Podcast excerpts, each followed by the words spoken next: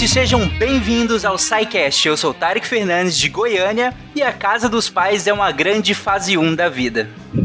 De Rondonópolis, Mato Grosso, aqui é André Bach e é, correlação não é a mesma coisa que causalidade, por isso que a gente precisa da pesquisa clínica e dos ensaios clínicos. Olha o Marcel orgulhoso de ouvir o episódio. pra você, Marcel. Oi, aqui é Carlos Barrios, de Porto Alegre, e as evidências do mundo real, vocês vão ver, são extremamente importantes para traduzir o que acontece na pesquisa clínica para o mundo dos nossos pacientes. Exatamente. Perfeito. Aqui é Gabriel Lima falando de Salvador, Bahia, e hoje nós vamos falar das tão famosas fases clínicas de estudo que são tão citadas, tanto aqui no SciCast, até então na, na mídia, e quase nunca são explicadas. Olá pessoal, aqui é Yara falando de Jabuticabal, São Paulo, e hoje nós vamos ver que do remédio pro veneno, a diferença é só a, droga, a dose. Boa. Você está ouvindo o SciCast, porque a ciência tem que ser divertida.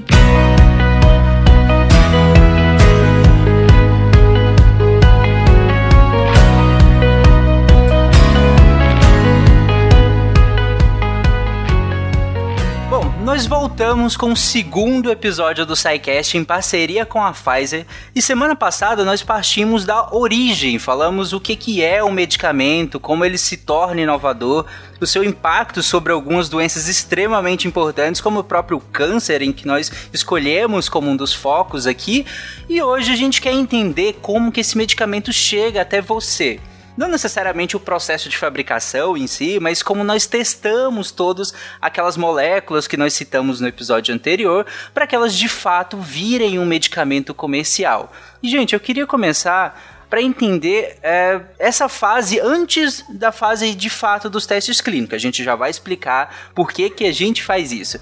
Mas esse passo anterior aos testes clínicos, o que, que a gente faz nesse passo anterior e o que, que qualifica esse possível medicamento, essa molécula, para entrar na fase que é a estrela desse episódio, que é a fase clínica de fato? Bom, é, Tarek, a, a principal, o primeiro passo, na verdade, é a gente ter uma ideia, né, uma hipótese talvez do que a gente acha que talvez vá funcionar, né? Então a gente comentou no episódio passado sobre os medicamentos inovadores que essa hipótese ela deriva de vários locais, né? essa, essa ideia deriva de vários pontos, inclusive nos, nos, conhecimentos teóricos que a gente já tem. Né? Então pensando às vezes numa questão plausível, né? então fisiológica, bioquímica, patológica, né? E a gente consegue tentar entender aí ah, se a gente tentar modificar tal é, enzima. E se a gente se a gente percebe que tal vírus ele entra na célula de acordo com um determinado receptor e se a gente interferir nesse receptor, né? Então uh, isso começa com uma questão mais teórica mesmo, mais conceitual, né? E depois começa-se a de fato a, a olhar essa, essa molécula, esse medicamento, esse fármaco, né? Essa molécula é, ativa, para a gente ver se ela tem realmente uma ação que a gente espera, né? E aí a gente vai fazer os estudos chamados de pré-clínicos, né? Então eles têm esse nome justamente porque eles vão preceder a fase 1, que é a primeira etapa de fase clínica, né? Esses estudos pré-clínicos, pré-clínicos eles podem ser feitos de diversas formas. A gente tem testes que são chamados in vitro, que vão ser testes que a gente vai fazer é, em culturas de células, por exemplo, né? A gente tem os testes também de modelo animal, que se utiliza camundongo, pode se utilizar rato, outros modelos animais de acordo com o que você está procurando, porque tem é, efeitos que a gente observa melhor em determinados modelos do que em outros, né? E eles são muito importantes para a gente observar inicialmente se de fato possui alguma atividade biológica relevante aquela substância e também até mesmo a questão de segurança e toxicologia, né? A parte toxicológica. Até do ponto de vista é, reprodutivo, gestacional mesmo, né? Já que a gente não vai. Esse tipo de teste a gente não tem como fazer diretamente numa gestante. Então a gente vai ter várias informações que vão derivar daí, tanto de um possível efeito, né? Como também de é, segurança ou toxicidade, né? A boa, boa parte das informações toxicológicas que a gente acaba tendo de doses, né, aproximações de doses tóxicas, de doses letais, por exemplo, muitas vezes derivam de é, aproximações com, com, estudos feitos em, em, animais, por exemplo, né? Então são informações muito importantes que vão nortear essa nossa pesquisa, mas elas não são extrapoláveis diretamente para o humano. É, esse é um grande erro, uma grande, um grande problema, né? A gente pegar um estudo in vitro e querer extrapolar direto para o ser humano, ou um estudo em animal extrapolar direto para o ser humano. E essa generalização precipitada muitas vezes acontece na mídia e isso gera muito barulho e fala, pô, tal substância funciona contra tal agente ou contra tal doença. E na verdade era um estudo pré-clínico, né? Hum. Aí lá na frente, quando saem os resultados do, estado, do, do estudo clínico e não se comprova isso em humanos, a, aí a população começa, poxa, mas os cientistas não sabem de nada, mas a, né, o pessoal não, não, não se decide, funciona, não funciona. Aí vai citar o ovo, né? É, o ovo, né? é, e os tipos de estudos, justamente, né? Então, assim, esses não são estudos que podem é, determinar é, ação direta em humanos, né? Embora alguns estudos controlados com animais ali, você tenha grupo controle, grupo tratado, você consegue inferir uma causalidade de, efe de efeito e de efeito tóxico, mas naquele modelo animal. E que a gente tenta extrapolar um pouquinho para o humano, porque nos direciona. É, uma, é um norte, né? Mas não é aquilo que vai determinar. E existe ainda um modelo que se fala que é o modelo em sílico, né? Que acaba sendo os modelos matemáticos, né? Que também podem ser usados muitas vezes em substituição a alguns desses, se a gente já tem informações prévias suficientes para conseguir gerar esses modelos matemáticos, né? Então, não é ou estudo in vitro, ou animal, ou matemático né? Porque senão transmite a impressão de que você pode optar e muitas vezes é a soma, né? Um somatório de todas essas informações que vão dar a base para a gente poder chegar finalmente na fase clínica, né? É, você falou em relação à, à hipótese. E aí uma coisa que é comum é que às vezes para o público leigo e que não é normal, é comum pensar assim, hipóteses parece que são formuladas meio que aleatoriamente. Parece que é, será que esse medicamento funciona para X coisa? Ah, vamos testar. E não necessariamente é assim, né, André? Uh, depende de uma certa. de várias características, por exemplo, da plausibilidade biológica. Não é tudo que merece ser testado. Claro que a gente aqui não vai entrar nesse merece ser testado, porque é um grande tópico da medicina baseada em evidência que é muito interessante, mas que a gente acabaria desviando um pouquinho da pauta. Mas pelo menos dessa, pelo menos dessa questão da plausibilidade biológica, acho que é bem interessante a gente explicar o que, que é isso, porque, porque que ela pode nortear a, a, as hipóteses que a gente levanta. A princípio, Tarek, a, a plausibilidade biológica ela é importante porque ela, ela nos dá uma espécie de probabilidade pré-teste, né? Então, quando a gente pensa estatisticamente é, e a cada vez mais a gente busca esse pensamento que é chamado de Bayesiano, né? que é um pensamento em que a gente tem que considerar também o que a gente já sabe sobre o assunto e não só apenas sair testando tudo empiricamente e depois achando que deu menor que o 0,05 o valor de P, né? Então é aquilo que a gente, ah, então isso funciona. Não, a gente tem que ter um pensamento racional também por trás disso para não sair gastando recurso à toa, né? Isso é muito importante também no contexto da produção de medicamentos e na questão da indústria, né? Então, quando a gente pensa, eu gosto de dar esse exemplo, né? Se a gente pegar um teste de gravidez que tenha lá 99% de precisão, teste de farmácia, né? E aí você e a pessoa faz o teste e deu positivo, você pode lá falar que a confiabilidade do teste foi de 99%. Se for uma mulher, né? Agora, se eu uhum. pensar que foi um homem que fez esse teste, uh, aí a gente vai cair essa probabilidade. Por quê? Porque a probabilidade de pré-teste era zero, já que ele não poderia estar grávido, né? Então, se a gente não considera essa plausibilidade antes, a gente vai fazer um teste à toa. É, então, a, a, cai no mesmo contexto aqui. A plausibilidade biológica ela vai nos dar uma espécie de probabilidade pré-teste. existe uma chance interessante de que isso funcione pelo que a gente já conhece desse sistema biológico, dessa patologia, é, desse, dessa substância, e então vale a pena investigar. E aí, o que o teste vai fazer, de fato, o que o ensaio clínico vai fazer, é nos mostrar se essa nossa probabilidade pré-teste ela estava no caminho certo e vai aumentar a nossa probabilidade final daquilo realmente ser eficaz, ou vai diminuir, vai desmentir para nós, ó, embora seja plausível, isso não se aplicou, não se reproduziu, não se refletiu clinicamente. Agora, se eu saio de uma probabilidade pré-teste nula, né, começo a testar testar qualquer coisa, é, ainda que o ensaio clínico indique algum efeito, é muito provável que esse benefício, esse efeito seja muito mais estatístico do que de fato seja um benefício clínico verdadeiro, né? Então por isso essa etapa de pesquisa pré-clínica ela é bastante importante, né? E além disso ela nos ajuda a decifrar alguns mecanismos, alguns pormenores de como os medicamentos funcionam. Ao olhar Sim. um estudo in vitro em célula, você consegue olhar lá certinho ah, em qual receptor que está atuando, né? Alguma via mais específica, isso ajuda a elucidar a, a base biológica que está por trás daquele efeito que a gente está observando nos pacientes testados, né? É legal que você falou em relação à probabilidade pré-teste, ela ser às vezes tão baixa que ainda que estatisticamente a gente vá lá encontre alguma coisa eventualmente, ela não vai sobreviver às próximas fases, né? E aí é um grande desperdício de recursos, de tempo e tudo mais, né? E ainda que sobreviva uma fase ou outra, a gente nem tem como aplicar porque não vai sobreviver às próximas frases, que inclusive remete à frase de abertura do Dr.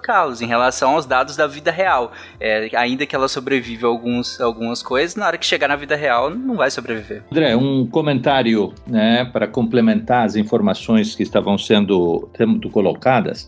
Esta fase, obviamente, é muito importante e a fonte de potencial de medicamentos pode ser é, praticamente qualquer coisa, né? Nós temos produtos que vêm da, da biologia natural, né, de plantas, né, produtos marinhos que eventualmente dão origem a drogas, né, é, com evidências iniciais que tem algum efeito em alguma coisa que possa fazer com que a gente suspeite, né, que possa ter um efeito contra células vivas, né, que afinal do do, de, de, contas, por exemplo, falando especificamente de câncer, né, é, todos os agentes que a gente utiliza, de alguma forma, têm que ter a capacidade de ter um impacto ou matar uma célula teoricamente neoplásica. Né?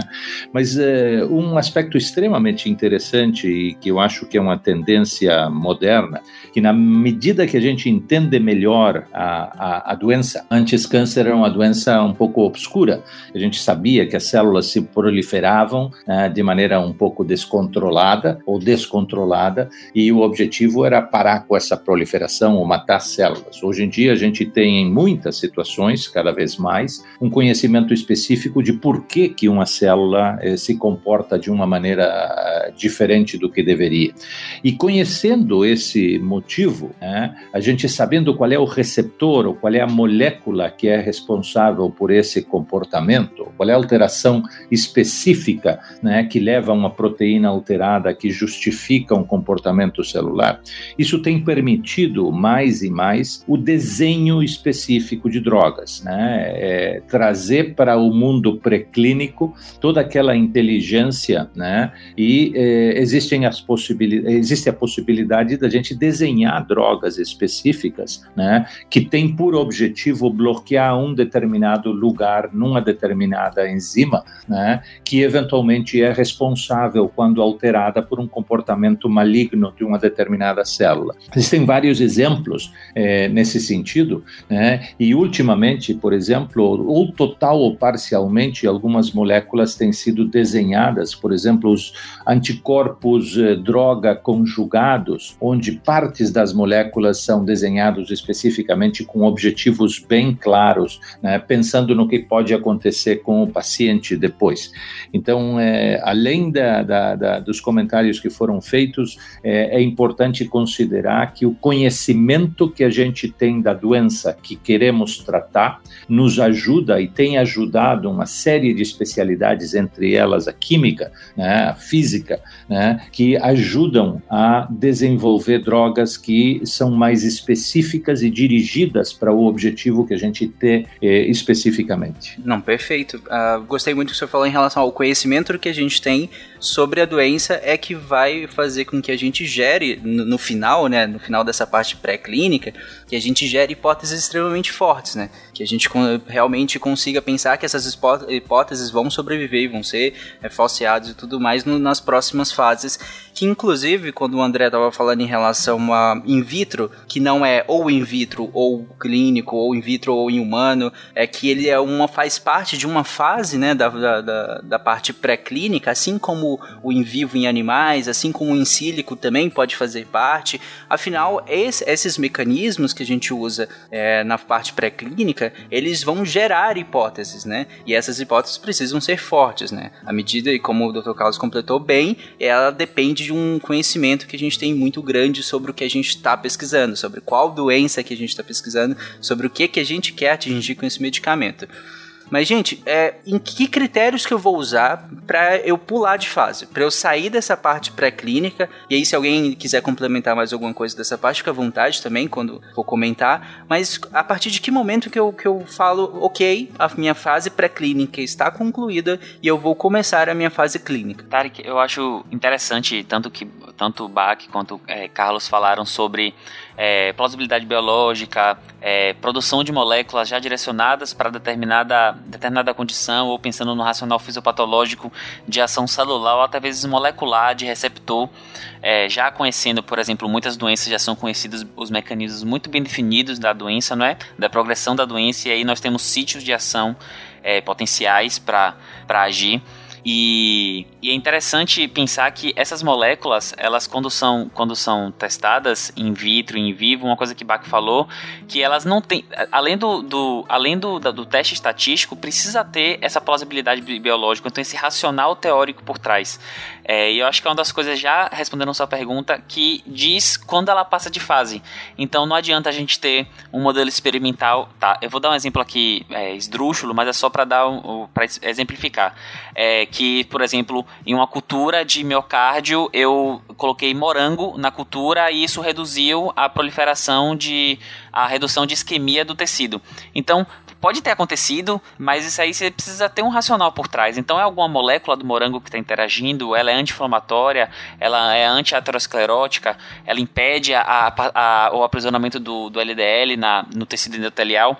Então é importante ter esse racional teórico, porque se você tiver só um dado que ele não seja é, embasado ou sustentado é, por uma explicação biológica, química, bioquímica por trás, esse dado muito provavelmente ele vai acabar caindo nas próximas fases. Porque se você não consegue explicar o que está acontecendo, e isso até acontecia é, mais antigamente, né, no, no início das pesquisas, há décadas atrás, é, então a gente tinha muitos, muitos testes às cegas, né, vamos dizer assim. A gente não tinha ainda um manejo bioquímico tão, tão refinado como a gente tem hoje.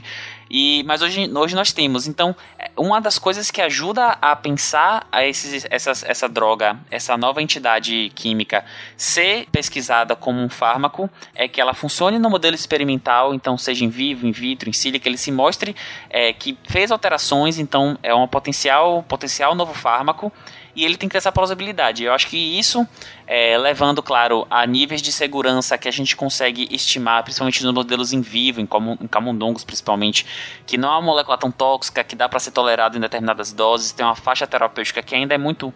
É, uma faixa, de, não é nem terapêutica, uma faixa de uso que ainda é muito ampla, mas vai ser refinada. Então, tudo isso, é, esses três componentes, eu acho assim, uma segurança é, que a gente conseguiu ver ainda na fase pré-clínica, que ainda não é uma segurança efetiva, a, um racional biológico por trás e resultados positivos, eu acho que essas três coisas é, formam um tripé, assim, para essa, essa molécula seguir em frente e entrar nas fases clínicas. É, e lembrando que quando a gente faz esses testes é, pré-clínicos em animais, pensando em toxicidade, por exemplo, né, são informações que não vão ser transpostas tão diretamente para humanos, mas a gente vai tentar transpor um pouco, né, porque como o Gabriel é, falou aqui, é muito importante garantir um pouco né, já de, de, entender que é uma, uma molécula tolerável, relativamente apresenta um certo perfil de segurança, pelo menos no modelo animal, e isso vai ser extrapolável para humanos de maneira é, nesse processo inicial de uma maneira através de cálculos que vão levar em consideração as diferenças de metabolismo de um animal para um ser humano e daquele animal específico. É, então, a, não é a mesma dose que você testou no animal, ah, esse animal passou mal lá com a dose X, então essa dose vai fazer mal para o humano. Não, isso é extrapolado é, em várias vezes, porque a gente considera tanto a variabilidade intra-espécie, entre aquele animal e o ser humano tem uma diferença muito grande de taxa de metabolismo e etc. Quanto a gente considera uma variedade in, é, interespécie, quer dizer, e uma variedade intraespécie também entre as próprias pessoas existe polimorfismo genético. A gente vai falar um pouquinho sobre a farmacogenética depois. Então é extrapolado esses esses valores. Então isso acaba fazendo com que a dose na qual um animal passou mal, essa dose ela é muito diminuída é, por essas por esses processos matemáticos até chegar a uma dose para o ser humano, ou seja, é, o ser humano não é exposto diretamente a uma dose é, que vai fazer tanto assim, que, que tem tanto potencial de fazer mal. Isso é uma tentativa já de trazer uma segurança já para essa primeira fase, né, para não sair usando doses é, altas demais, por exemplo. Perfeito, gente.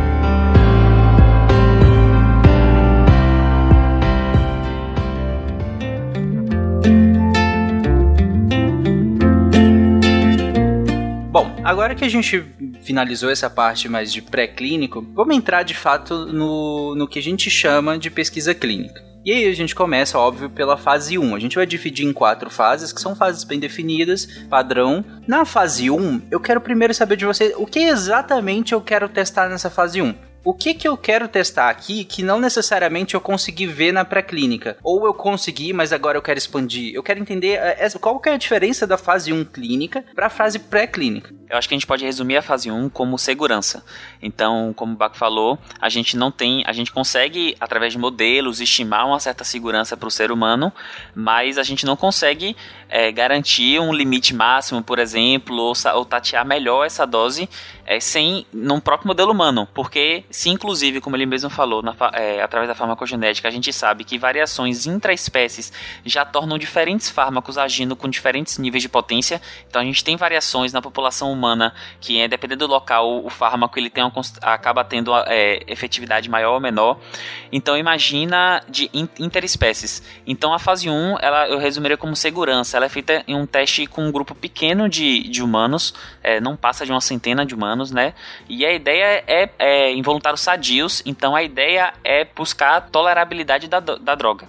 Então essa droga é avaliada. Então, é, além da segurança, aproveita-se para também fazer uma avaliação preliminar de a farmacodinâmica. Então, como é que ela age no, no organismo, é, a forma mais segura de utilização, se existe um, alguma via preferencial nesse momento inicial, se existe uma dose que se mostrou já com alguns efeitos, se existe uma dose mais segura, a duração dos efeitos. Então, já se começa a fazer o desenho é, da farmacodinâmica dessa droga no organismo, é, excreção, tempo de ação, meia-vida e, mas isso tudo são dados secundários. Eu poderia resumir a fase 1 como segurança mesmo. O outro aspecto importante, ou talvez o mais importante que tem que ser destacado para quem está ouvindo, é que esta é a primeira vez em que uma medicação é administrada em humanos. Uhum. Então, este é um conceito primário e básico do que é um estudo de fase 1. Né? Todos os comentários que foram feitos, muito apropriados em termos de segurança, qual é a melhor dose, se escalona a dose de forma estratégica, né? para tentar saber quais são uh, uh, os efeitos colaterais mais importantes nesse sentido. Do ponto de vista prático, no caso de oncologia, né, se utilizam para esse tipo de fase pacientes que normalmente já não têm uma perspectiva terapêutica né, com este tipo de tratamento. Né? Embora estas coisas estejam mudando mais recentemente, a gente pode discutir isso mais na frente, né? mas certamente o conceito mais importante para quem está ouvindo é que esta fase 1 é a primeira vez em que uma droga é, é administrada em humanos, então a gente tem que descobrir qual é a dose, né, qual é a melhor é, maneira de administrar a medicação, né, se testa muitas vezes a frequência da administração, qual é o melhor esquema de administração da droga, né, é, e eventualmente essas informações são carregadas para as fases seguintes, como foi mencionado na pergunta anterior. Não, perfeito. Esse ponto de ruptura é justamente o que eu queria da minha pergunta, que é da fase pré-clínica para a fase 1, a grande mudança é que, como o senhor falou, é a primeira vez que a gente está utilizando isso em seres humanos, né? Exatamente. E aqui nessa primeira fase, como também foi levantado, a gente vai buscar principalmente a questão da segurança. Vamos fazer alguns escalonamentos de dose, vias e tudo mais, mas é como vai ser a primeira vez que isso chega no ser humano, o foco aqui é deve ser que isso seja seguro, né? Que a gente consiga avançar uh, para as próximas fases. Porque caso nessa primeira fase uh, isso não seja seguro, e aí, o que, que a gente faz? Aí se interrompe. Né? É importantíssimo é, mencionar que neste processo todo de pesquisa, né, desde a fase pré-clínica até a, a, fase 3, onde eventualmente um medicamento é comparado com tratamento convencional, é, para uma determinada situação e teoricamente demonstra benefício em algum parâmetro que faz com que ele seja aprovado, em todo esse processo, né, a gente tem um atrito muito grande, né? O número de drogas candidato que eventualmente começa nesse processo é muito grande, na ordem de milhares de, de, de moléculas, para que no final das contas uma só eventualmente possa ser, possa ser aprovada e termine na farmácia para uso clínico. Então, é, é, esse aspecto é extremamente importante. Às vezes tem drogas que se demonstram muito tóxicas na fase 1 e eventualmente isto ou se ajusta a dose, ou se ajusta a maneira de administrar, mas se isto não se consegue fazer, né, a droga é simplesmente abandonada e é o que acontece na maior parte dos casos quando a gente desenvolve drogas nesse sentido. Perfeito. E um destaque à, intervenção do senhor, que o senhor falou em relação a saindo dessa fase pré-clínica, indo para uma fase 1, é imprescindível que ela seja melhor do que o tratamento convencional, ou não? Não, esta comparação com o tratamento convencional só aparece na fase 2 e na fase 3, fundamentalmente na fase 3. Existem alguns estudos comparativos em fase em fase 2, mas em geral, se a gente vai falar de ponto de vista tradicional, né, a o aspecto comparativo dessa droga com o que a gente tem disponível é, é, um, é um exercício que a gente faz na fase 3. Na fase 1, a gente normalmente né, não compara e se concentra é, no fato de saber se esta droga é segura, quais são os principais parefeitos né, que esta droga eventualmente causa, qual é a melhor maneira de administrar, é uma vez por semana, é uma vez a cada três semanas, é todos os dias, né? É, tu estuda-se a via oral e todo o metabolismo e a farmacocinética, a farmacodinâmica dessa droga, como foi mencionado, todos esses elementos são absolutamente fundamentais para a gente poder preparar as próximas fases. Né? A gente não deixa de estudar a segurança da droga depois da fase 1. A gente começa a fase 2 sabendo aspectos de segurança que a gente poderá concentrar especificamente na monitoração. E, inclusive, na fase 3 também faz a mesma coisa. Então, do ponto de vista prático, é muito importante entender que o aspecto comparativo né, com o tratamento convencional é na fase 3. Perfeito. Ok, a, a gente evoluiu para a fase 1, começamos a testar em humanos, como o Gabriel falou, é, geralmente em uma dezena, né, Gabriel, de, de pacientes, e agora a gente avança ela para a fase 2. Primeiro, de novo, o que que fez ela ser avançada para fase 2 e o que que a gente quer com a fase 2? Então, Tarek, na, na fase 2, é, então é sempre a gente entender que aqui vai ser um contínuo. Então vocês vão perceber que gradativamente, a cada fase que vai se passando, vão acabar tendo mais pacientes. Isso também porque a droga está se mostrando mais segura, ou então já começa a mostrar eficácia, depender é, da fase que nós estamos falando. Então na fase 2 a gente já tem um número de, de participantes maior, né? Já tem na casa das, das centenas de pessoas. E na fase 2, diferente da fase 1, um, que geralmente é, não se testa em pessoas com a doença que está sendo testada. Então, se está se fazendo um medicamento que seja antipertensivo, geralmente não se usam é, pacientes com hipertensão nessa, nessa primeira fase. Na fase 2, algumas centenas de voluntários já são diferenciados entre, entre doentes e saudáveis. Então, já entra pela primeira vez a doença na questão do teste, né? Uhum. E os estudos dessa fase, eles são mais, eles vão detalhar a segurança. Então, como é um contínuo, sempre que você passa de fase, a fase posterior ela acaba avaliando sempre repetidamente o que foi visto nas fases anteriores. Então, por exemplo, está na fase 3, você continua avaliando segurança, porque se você tem mais pacientes, você tem um estudo multicêntrico, você tem populações diferentes, então a segurança sempre vai sendo avaliada. Então a gente tem um contínuo de avaliação. Então, além da segurança, é, agora a gente consegue também avaliar é, dados mais sobre a eficácia do medicamento. É, Busca-se a dose mais efetiva. É, então, assim, a gente consegue já consegue avaliar é, a droga nos pacientes doentes já consegue, inclusive, já pensar, indo já para a fase 3, comparar com a droga, com o tratamento padrão, se existe uma relação de não inferioridade, ou seja, a droga que nós estamos testando, ela não é inferior a, ao tratamento convencional. E, e, nesse estudo a gente co consegue ainda entender mais sobre a droga, né? Então, além de garantir mais segurança, a gente entende mais sobre a dose dela, sobre o melhor jeito de tomar. Então, será que a minha vida dela é longa, então é melhor tomar é, uma vez por dia? Será que ela causa algum sintoma gastrointestinal? Então a gente pode associar com alimentação. Então, tudo isso já é pensado na fase 2 para otimizar e tornar a melhor tomada do medicamento, seja a via, seja o jeito de tomar, é, seja a posologia. Nessa fase 2 já começa a ser, a ser desenhado melhor esses parâmetros. Perfeito. Eu tenho uma pergunta em relação a, a essa não inferioridade. O que é uma droga ser inferior a outra? É eficácia menor, é segurança menor? O que é exatamente uma droga ser inferior a outra? Falando dos estudos de não inferioridade, eles são estudos é, tem comparação, então grupo controle intervenção. E a ideia é que os resultados, por exemplo, redução de risco ou risco de alguma coisa, seja significantemente tão é, efetivo quanto a droga convencional. Então, se no estudo você está comparando um tratamento, é, você tá uma nova droga com um tratamento controle e se viu que no desfecho a droga controle reduziu em é, a droga padrão reduziu em 7% a ocorrência de determinada condição e a droga que você está estudando reduziu em 5%. Só que quando você faz os cálculos estatísticos, os intervalos de confiança, acaba que é, esses, esses intervalos eles se cruzam.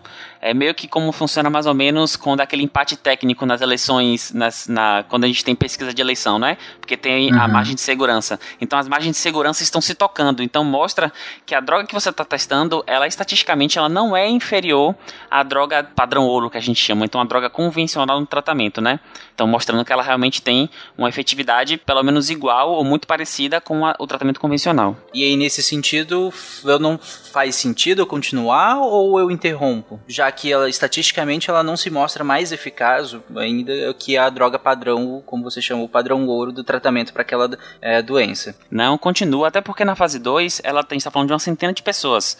E quando a gente vai para a escala de evidências, né, se a gente lembrar é, da a pirâmide das evidências, a, a força, a relevância de uma evidência, a gente tem em primeiro lugar as meta-análises, as revisões sistemáticas, que são as análises de artigos, e em segundo lugar a gente tem os ensaios clínicos randomizados, é, duplo cego, é, multicêntrico. Então, nessa fase 2, a gente ainda não tem uma potência, um estudo com um desenho forte o suficiente para garantir que ela é inferior ou ela é superior. Se ela se mostra segura, ela se mostra com resultado, são necessários mais, é, mais testes, inclusive indo para a fase 3, né, com mais pessoas, é, com diferentes populações. Isso tudo é, deixa o estudo mais robusto. Então, um estudo internacional multicêntrico, é, com mais pessoas, é, você consegue comparar e aí aí a depender como você já garantiu que essa droga ela não é inferior, você pode agora fazer um teste comparando as duas diretamente no tratamento, né? Já que ela se mostrou, porque isso entra no, inclusive no princípio bioético, né? Você não pode fazer, você não pode fazer a, a, tem a beneficência e a não maleficência. Então, se uma droga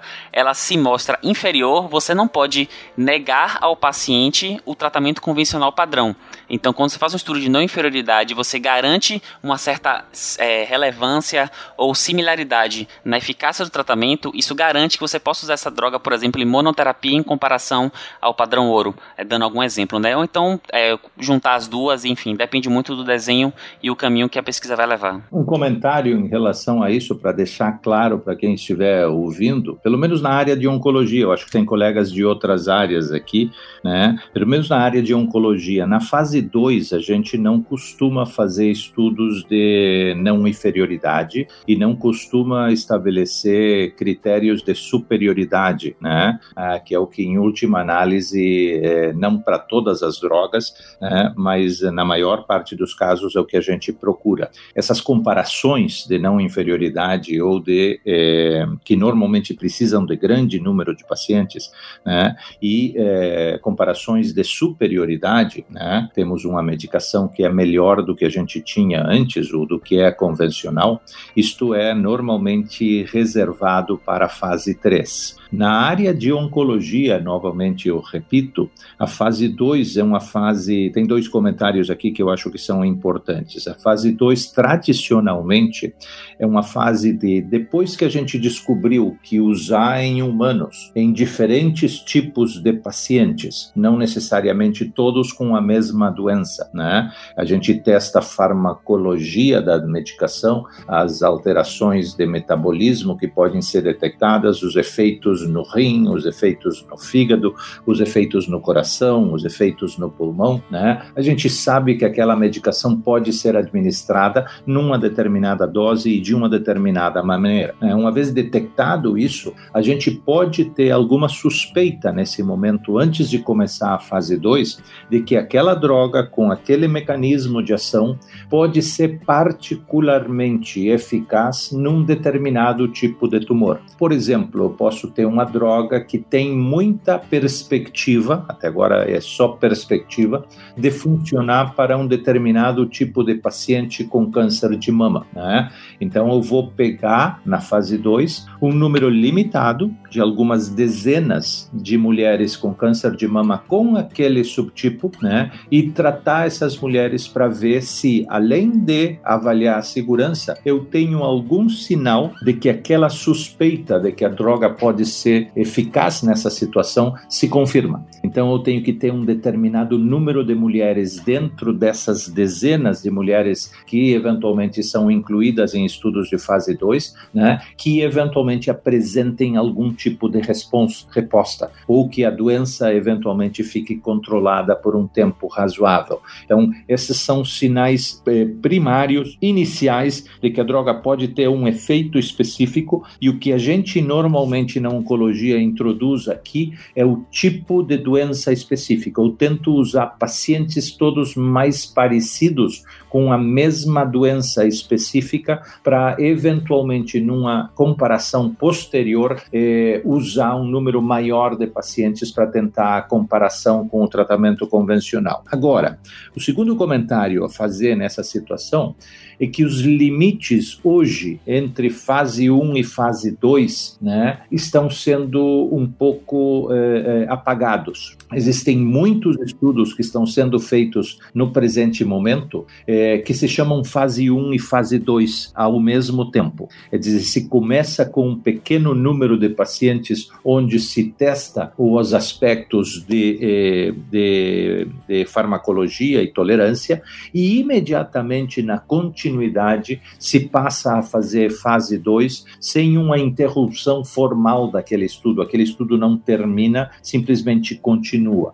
Isto se faz muito frequentemente hoje em dia, né, na área de oncologia, de novo, particularmente com combinações de medicamentos. A gente estuda em número X de pacientes a toxicidade que pode estar associada à combinação de medicamentos. Aqui não é a droga que se usa em primeiro lugar em seres humanos, pela primeira vez em seres humanos, é a combinação que se faz pela primeira vez em seres humanos, e essa combinação, eventualmente, meio que automaticamente continua para uma fase 2, onde a gente enriquece aquela amostra de pacientes com pacientes todos mais parecidos com um determinado tipo de tumor, câncer de pulmão, ou câncer de pâncreas, ou câncer de cólon, ou câncer de reto. Então, do ponto de vista prático, é importante entender que, embora a gente apresente essas fases como estanques, né, é, na evolução e na necessidade de apressar o desenvolvimento né, de uma droga, que é um processo muito demorado, do jeito que está descrito, né, é, apressar isto para que venha a estar disponível mais rapidamente, né, é, certamente a gente está meio que apagando os limites entre uma fase e outra. Perfeito, doutor. Eu tenho uma dúvida. É, nessa, na fase 2, como o senhor bem colocou, fase 1 um, e fase 2 às vezes ficam um pouco misturadas na prática, mas na fase 2, alguns pacientes uh, uh, com a doença podem ser incluídos. Esses pacientes que têm a doença, eles já estão recebendo o tratamento padrão e aí recebem a droga testada, que está sendo testada, como uma segunda droga, ou não? Eles Assim... Em geral, os critérios que a gente utiliza dependem da situação específica. Mas pacientes que entram na fase, numa fase 2, eles normalmente, não sempre, mas normalmente, são pacientes que eventualmente já receberam tratamento padrão e não têm uma alternativa muito claramente definida dentro do armamentário que a gente tem disponível, certo? Mas essas são pacientes onde normalmente não existe um tratamento padrão, certo? Tá? É, existe tratamento, mas esse tratamento não é necessariamente considerado a última é, é, maravilha, né? não, é, não, é, não é considerado algo é, fundamental. Né? E normalmente são pacientes que, em caso da oncologia, são pacientes incuráveis. Né? Então, do ponto de vista prático, né, a seleção de pacientes em relação a tratamento convencional, como tu estavas perguntando, e tratamento convencional já foi feito, né? Nesses pacientes, eles já tiveram uma evolução da doença. Perfeito, perfeito.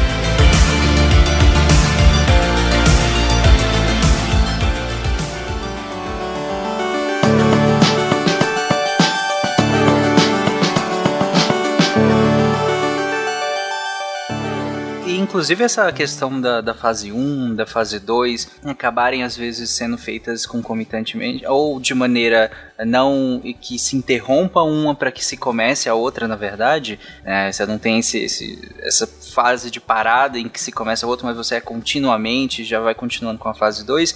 A gente tem visto isso com o desenvolvimento das vacinas, né, para Covid. E aí o ouvinte que estiver ouvindo esse episódio no futuro, resolveu baixar no futuro para ouvir, comenta aí se você já tomou a vacina para Covid eu espero que sim, mas é que por enquanto a gente ainda não conseguiu desenvolver e vários testes tiveram fase 1 e 2 é, feitas de maneira um pouco mais rápida, diferente do que a gente está descrevendo aqui, que é um modelo padrão e que, como vocês perceberam, pode ter variedade de acordo com a celeridade em que a gente quer impor né, a, a esse desenvolvimento, também dependendo da área que a gente quer falar, na área da oncologia, como o, o, o Carlos citou, pode ter particularidades que em outras especialidades, em outras áreas, a gente pode ter outras particularidades uh, de acordo com a fisiopatologia, de acordo com características específicas da, das pessoas que, que, têm aquela doença e do medicamento que a gente está testando e uma série de outras variáveis. Mas avançando para a fase 3, na fase 1, como o Gabriel falou, a gente tinha mais ou menos uma dezena de pacientes, algumas dezenas de pacientes, enquanto que na fase 2 a gente já evoluiu para algumas centenas de pacientes, e agora na fase 3 a gente pode chegar a já milhares de pacientes, correto? Isso. Inclusive, Tarek, a gente está falando das fases, e aí dá a impressão que tempora a temporalidade é muito próxima, mas assim, estamos chegando na fase 3, já passou alguns anos do início da pesquisa porque existe um certo tempo entre até uma questão logística de usar o medicamento do paciente, acompanhar por um certo tempo, é, catalogar os resultados, enfim. Então, aqui na fase 3, já depois de alguns anos, a gente já tem uma, uma já conhece bastante a droga, já sabe as doses delas, já sabe certas limitações, etc é, a gente consegue já fazer compara a comparação fidedigna mesmo com o tratamento padrão existente. A gente está falando aqui da casa dos milhares de pessoas, geralmente, são estudos grandes, é, e aí são geralmente são multicêntricos, internacionais. A ideia deles é que abranger o máximo da população é, diversificar a população de maneira genética, porém tratando sempre a mesma condição de maneira específica. O que eu quero dizer com isso é testar em diferentes populações que possuam a mesma doença. E aí a doença, é, como o Dr. Carlos trouxe, a gente sempre é, estratifica mais específico possível. Ele dá o exemplo do câncer, então se é, é um câncer, é determinado câncer com determinada expressão de determinado fator. Se é, por exemplo, a doença arterial coronariana, são os pacientes com doença arterial coronariana e aí talvez com a já com alteração de insuficiência cardíaca, enfim. Então esses pacientes são muito bem estratificados até na hora da comparação das populações para ver se alguma população se saiu melhor do que a outra ou se subgrupos de população, como por exemplo é, portadores de determinada condição ou é, portadores de determinada expressão, é, acabam se beneficiando mais. São estudos grandes, né? E aí nesse estudo a gente faz o estabelecimento do perfil terapêutico, as indicações, dose, é, via de administração ou vias de administração, contraindicações, efeitos colaterais, demonstração de vantagem terapêutica, né, comparando com outros medicamentos. Então, esses estudos eles demoram bastante. Aqui é uma fase das fases que a gente falou, é a que demora mais, até porque é necessário fazer um estudo, um acompanhamento longitudinal desses pacientes, né? A gente não pode tomar o remédio, olhar para ele e olhar e falar assim: "E agora, você sentiu alguma coisa?" E aí passar um dia agora sentir alguma coisa. Então, o tratamento ele é prolongado, as doses são tomadas de maneira contínua, então os efeitos potenciais, efeitos adversos que surjam, também eles vão demorar um pouco para surgir. E até a, o próprio efeito da medicação, a depender da doença que a gente está é, falando, né? Então, por exemplo, doenças mais crônicas, a gente só consegue ver um efeito é, a longo prazo, né? Mudança de, de lesão de órgão-alvo, enfim. E, e, esses estudos, eles quando acabam, eles mostram uma certa eficácia, uma certa positividade, um resultado positivo para o medicamento que está sendo testado. E agora acho que eu já posso chamar de medicamento mesmo. Então ele reduziu a mortalidade em determinada doença em 20%. Ele é, é seguro, não tem efeitos adversos importantes. Então ele mostrou seguro. E aí depois da fase 3, esse medicamento, apesar de ter a fase 4, que é a farmacovigilância, a gente vai falar um pouquinho, depois da fase 3, o medicamento ele já pode ser submetido às agências regulatórias para ser é, obter a licença de comercialização. Aqui no Brasil é a Anvisa, né, que é a Agência Nacional de Vigilância Sanitária, e esses medicamentos, quando eles são aprovados, é, não necessariamente eles trazem a cura completa da doença ou estão resolvendo tudo, mas eles possuem algum benefício, seja na sobrevida, um medicamento sintomático, por exemplo, um, um na paliação é, se mostrou que reduziu em de 30% a 40% sintomas de dor crônica é, ou fez retardo da doença. Então ele se mostrou benéfico de alguma forma e ele já pode ser registrado para as tomadas, né, para ser comercializado, ganha o um nome, o um nome comercial, a patente fica do laboratório que foi que produziu e inclusive é importante que ele seja é, é espalhado e, e e seja encontrado, porque a próxima fase necessita desse espalhamento da doença, já que é a farmacovigilância, né? Que eu já estou adiantando um pouquinho, mas é essa vigilância a longo prazo de como está se comportando o medicamento no mercado. É, e sobre esse ensaio, os ensaios clínicos né, dessa fase 3, eles são ensaios controlados, né, que a gente viu que tem essa comparação com o tratamento padrão existente, ou muitas vezes se não existir tratamento padrão, aí talvez a gente faça é, versus algum placebo, alguma coisa assim, mas é, geralmente já existe né, alguma terapia. E a, o importante dessa fase é, é, que esse, como foi falado, é muito bem estratificado e é muito bem limpo, né, um estudo muito limpo, livre de vieses, né, uma tentativa de eliminar o máximo de vieses possível. E isso é muito importante porque é, a partir dali a gente vai conseguir observar a eficácia do fármaco, né? Então, assim, a, muita gente às vezes fala, mas tá, mas esse estudo é feito só em pessoas com essa característica bem X, super estratificado, é uma população muito específica, né? Tudo que foge um pouco disso acaba saindo um pouco desse estudo, né? Uh, mas na verdade, por quê? A gente tem que eliminar o máximo de variações possíveis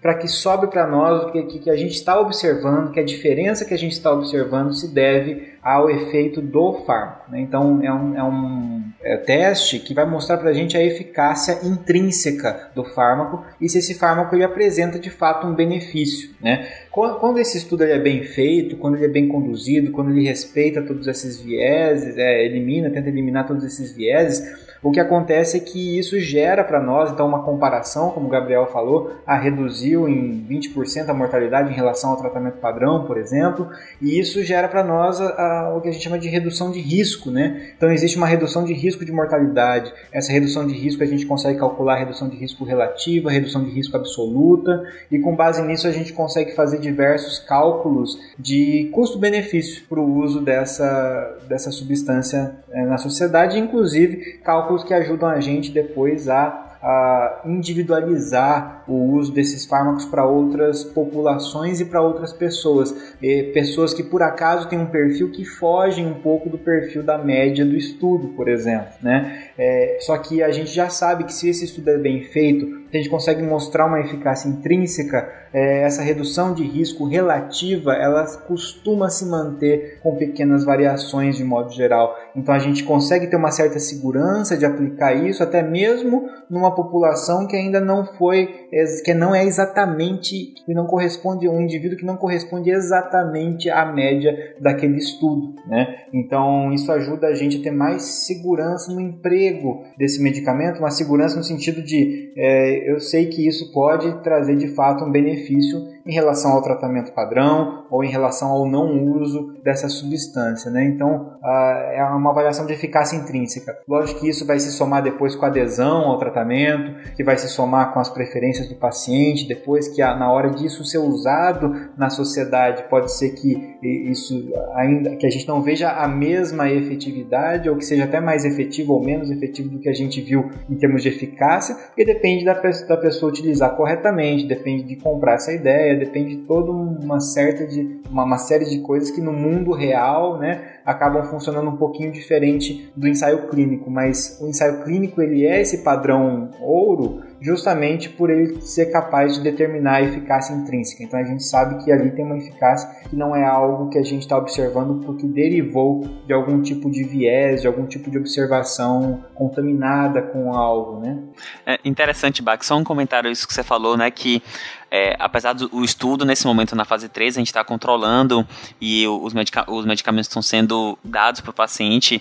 E aí você falou de questão de adesão, e isso é tão importante que tem um estudo feito na Inglaterra pelo próprio é, sistema inglês, né, o NHS, eu acho, se eu não me engano.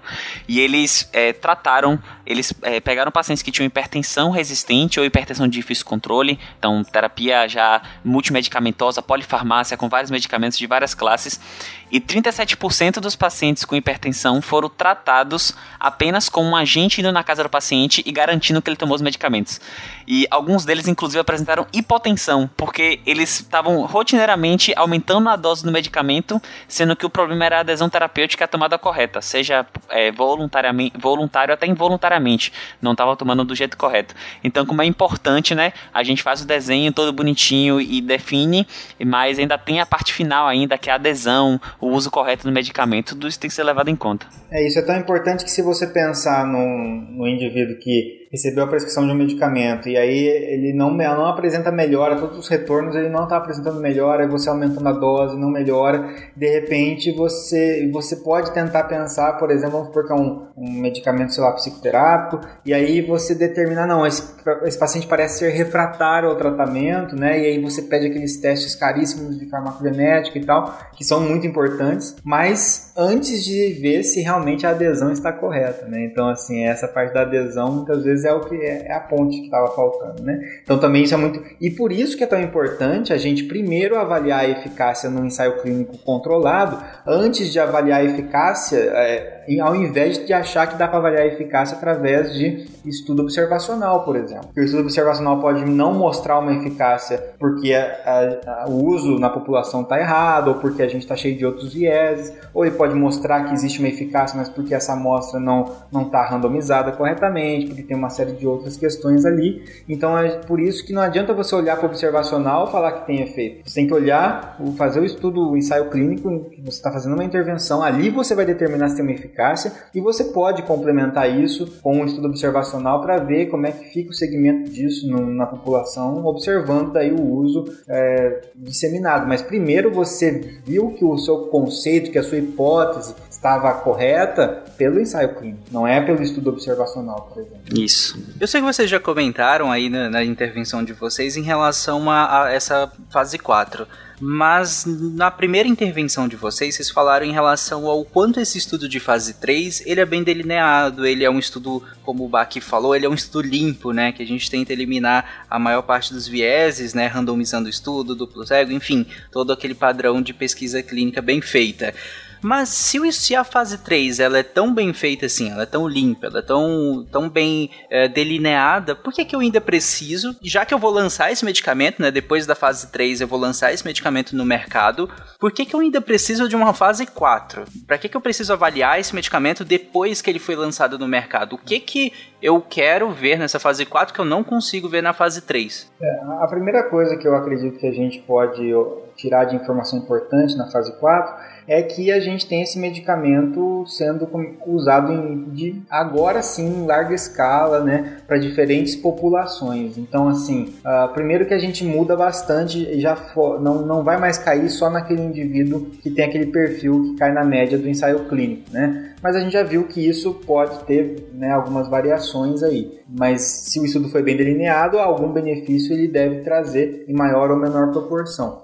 Mas de qualquer forma, isso ajuda a gente a estabelecer esse, esse valor terapêutico para uma população ampliada e principalmente ao aumentar o número de pacientes, a gente consegue observar coisas que a gente não observava com um número menor de pacientes. Né? Então, embora o número seja grande para um ensaio clínico randomizado, já é um número grande que nos ajuda a ter uma visão muito boa de eficácia e segurança, não dá para ser um número gigantesco, né? De centenas de milhares de pessoas ou de milhões de pessoas, porque isso não, não seria viável, né? O custo de um, de, de um estudo desse. A gente não conseguiria viabilizar o, os medicamentos. Então a gente usa a amostra que a gente consegue para garantir uma, uma, uma eficácia e segurança adequada. Mas a gente sabe que existem efeitos adversos, né? Que acabam surgindo um em cada 100 mil pessoas, um em cada um milhão de pessoas. É, esses efeitos eles vão aparecer depois, né? Então assim a longo prazo a gente vai é, notificar novas reações adversas que podem surgir, né? podem existir atualizações necessárias na bula, é, pode existir a necessidade de parar para reavaliar esse, esse medicamento que agora está sendo usado em maior quantidade de pessoas e está surgindo algum tipo de efeito. Então, é, é algo muito importante para a gente continuar tendo cada vez mais informações que vão fazer com que esse nosso uso a, populacional e um uso a longo prazo é, seja cada vez mais é, seguro né, e cada vez mais eficaz.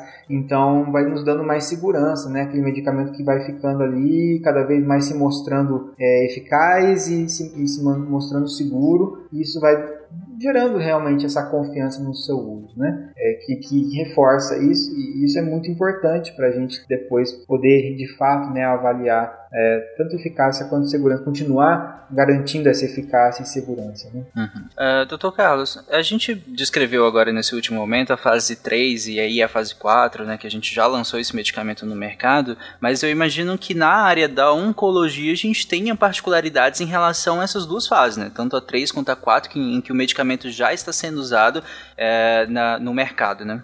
A fase 3 na área de oncologia, eu acho que é igual né, do que nas outras áreas. É a fase, obviamente, mais nobre do desenvolvimento de uma droga. Tem muitas drogas, só como comentário, tem algumas drogas, é, muitas de desenvolvimento recente, que são aprovadas no mercado em algumas situações, é, sem precisar de uma fase 3. Né? Existem doenças que eventualmente carecem de tratamento ou que precisam de tratamento por não terem alternativas convencionais é, ou convencionais ou, a, ou, adequadas, né? E o surgimento de drogas que demonstram benefício significativo, né? Em fase 1 e em fase 2, às vezes essas, esses resultados já podem ser suficientes para que as agências regulatórias uh, aprovem uma medicação.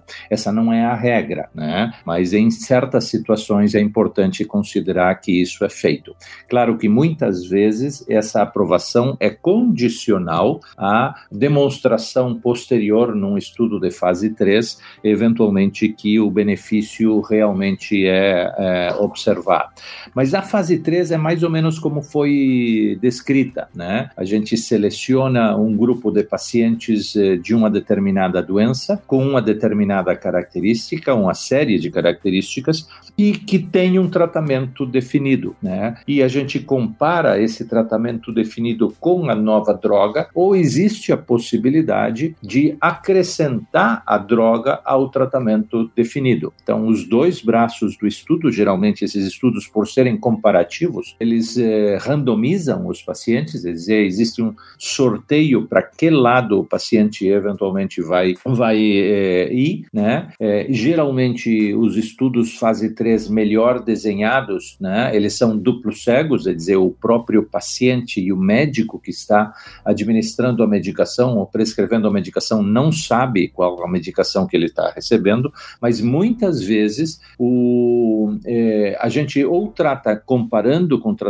convencional ou trata acrescentando um medicamento ao tratamento convencional para ver se a gente melhora os resultados mais ainda. Muitos dos estudos em oncologia né, fazem isto. Eu tenho um certo tratamento né, com um certo resultado e acrescento né, um outro medicamento que potencialmente pode se associar a maior benefício. Né? Mas é, é, eu chamo a fase 3 a fase nobre do desenvolvimento da droga, é a fase que eventualmente leva mais tempo em geral, né? É, envolve muitos e muitos custos, é provavelmente uma das fases mais, eh, se não a mais cara, né? em termos do investimento que é feito, né? e do ponto de vista prático é a que é mais aguardada, porque é o que eventualmente nos leva a realmente trazer os novos medicamentos para a prática clínica. Durante a fase 3, o, o Bach até que falou em questão de média, né? A gente acaba, vocês também citaram que a gente acaba pegando várias características em comum, né? Esses pacientes que são testados nessa fase 3, eles precisam ter, tá bem delimitada a doença que eles têm,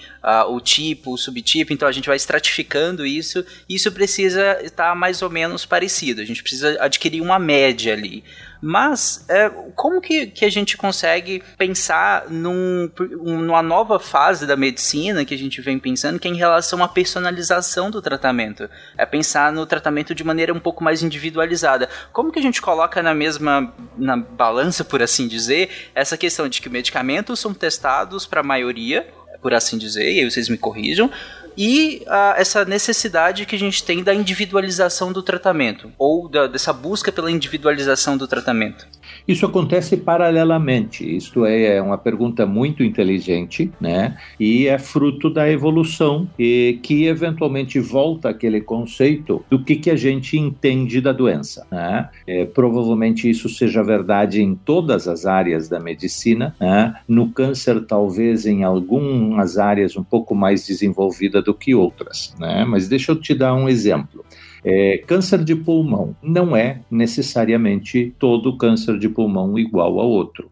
Existe câncer de pulmão que tem algumas mutações específicas, né, que tem um comportamento absolutamente distinto de outros cânceres de pulmão que não têm aquela mutação, né, ou que têm outras mutações diferentes, né. E o tratamento a gente desenvolve cada vez mais para a mutação específica que esse paciente tem. Um exemplo muito claro, né? Há alguns anos atrás, e eu não estou falando de muito tempo, 20 anos atrás, a gente tratava câncer de pulmão como se fosse a mesma coisa. Hoje a gente tem muitos tipos diferentes de câncer de pulmão que são caracterizados por uma alteração molecular específica e que tem um tratamento específico dirigido para aquela alteração molecular. E digo mais, tem algumas alterações que acontecem exclusivamente em 3 a 4 a 2% dos pacientes com câncer de pulmão. E pasmem, né, se desenvolve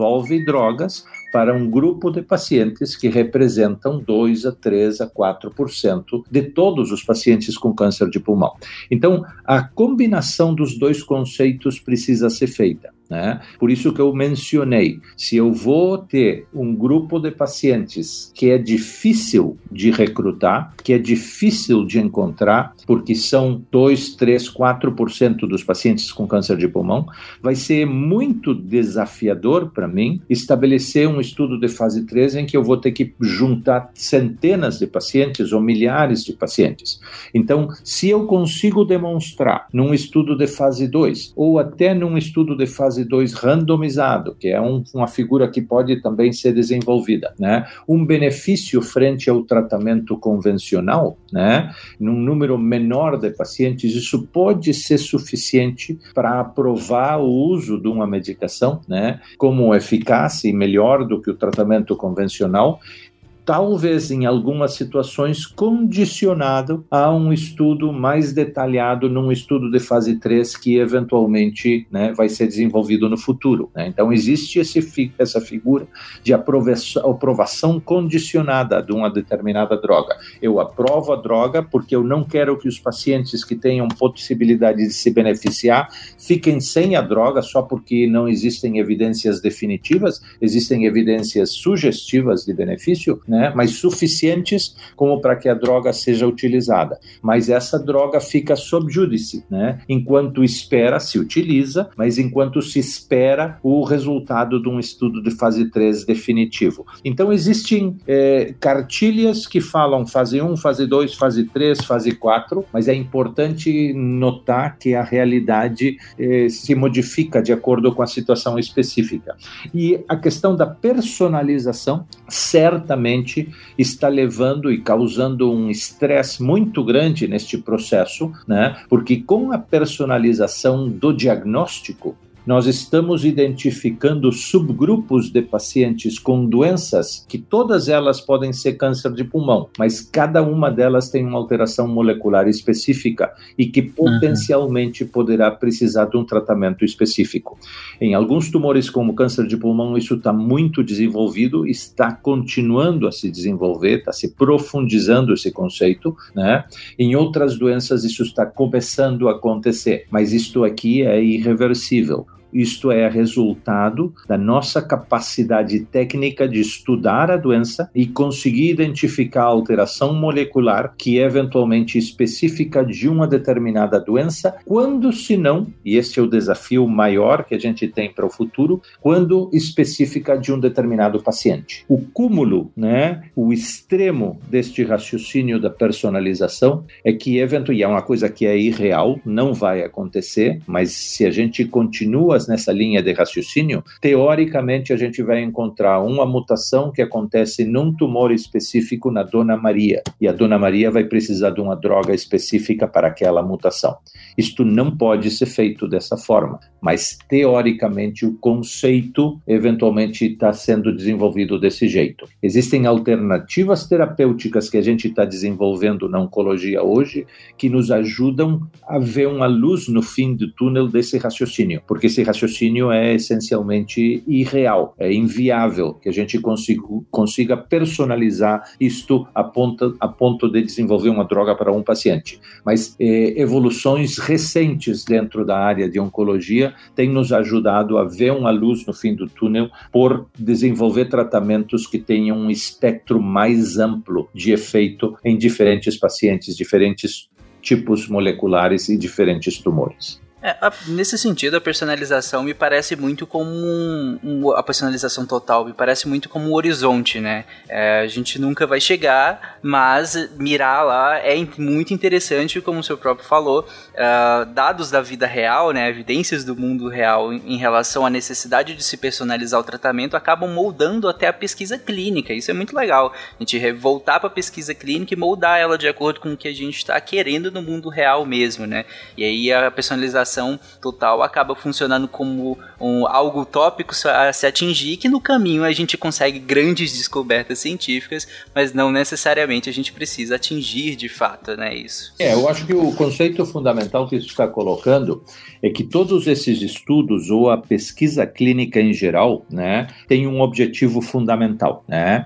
Ah, nós temos que re, re, eh, reconhecer que tudo isso que está sendo discutido, fase 1, fase pré-clínica, fase 2, fase 3, é, são um experimento que a gente controla de diferentes maneiras. É como se a gente estivesse num laboratório, né? E a gente estivesse fazendo experimentos com líquidos e, e, e, e frascos e, uma série de coisas. E eu controlo a temperatura, eu controlo a concentração, eu, eu controlo um, a densidade, controlo uma série de elementos para eventualmente ver que a minha experiment, o meu experimento funcione.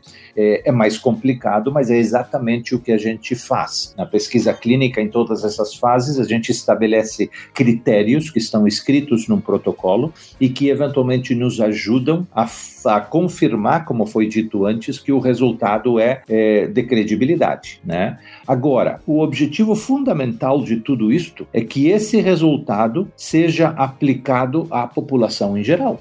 Então, eu vou desenvolver uma droga numa população que é especificamente definida por critérios específicos que são definidos no protocolo do estudo, né?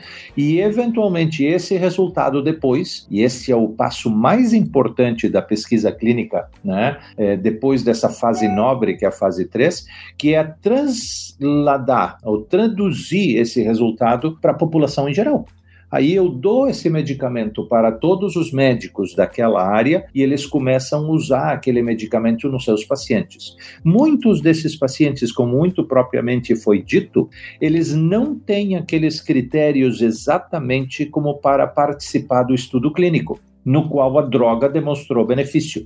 Essa tradução é absolutamente fundamental. O que, que a gente quer com os dados de vida real? Obviamente, comprovar que a segurança daquela droga certamente é adequada e comparável com o que a gente espera de acordo com os resultados das fases de desenvolvimento, a fase 3 principalmente, e a gente quer também resultados do ponto de vista da eficácia. Eu quero que se eu demonstro uma diminuição de 20% na mortalidade daquela doença quando eu acrescento aquele medicamento, né, que na população em geral essa mortalidade também diminua numa proporção não igual a 20%, mas parecida a 20%, porque esse é o objetivo de todo esse exercício, experimento, né? Eu quero uhum. desenvolver a droga com um determinado resultado numa determinada população que de alguma maneira representa, mas eu sei que não é igual da população de toda a, a, o grupo de pacientes com aquela doença.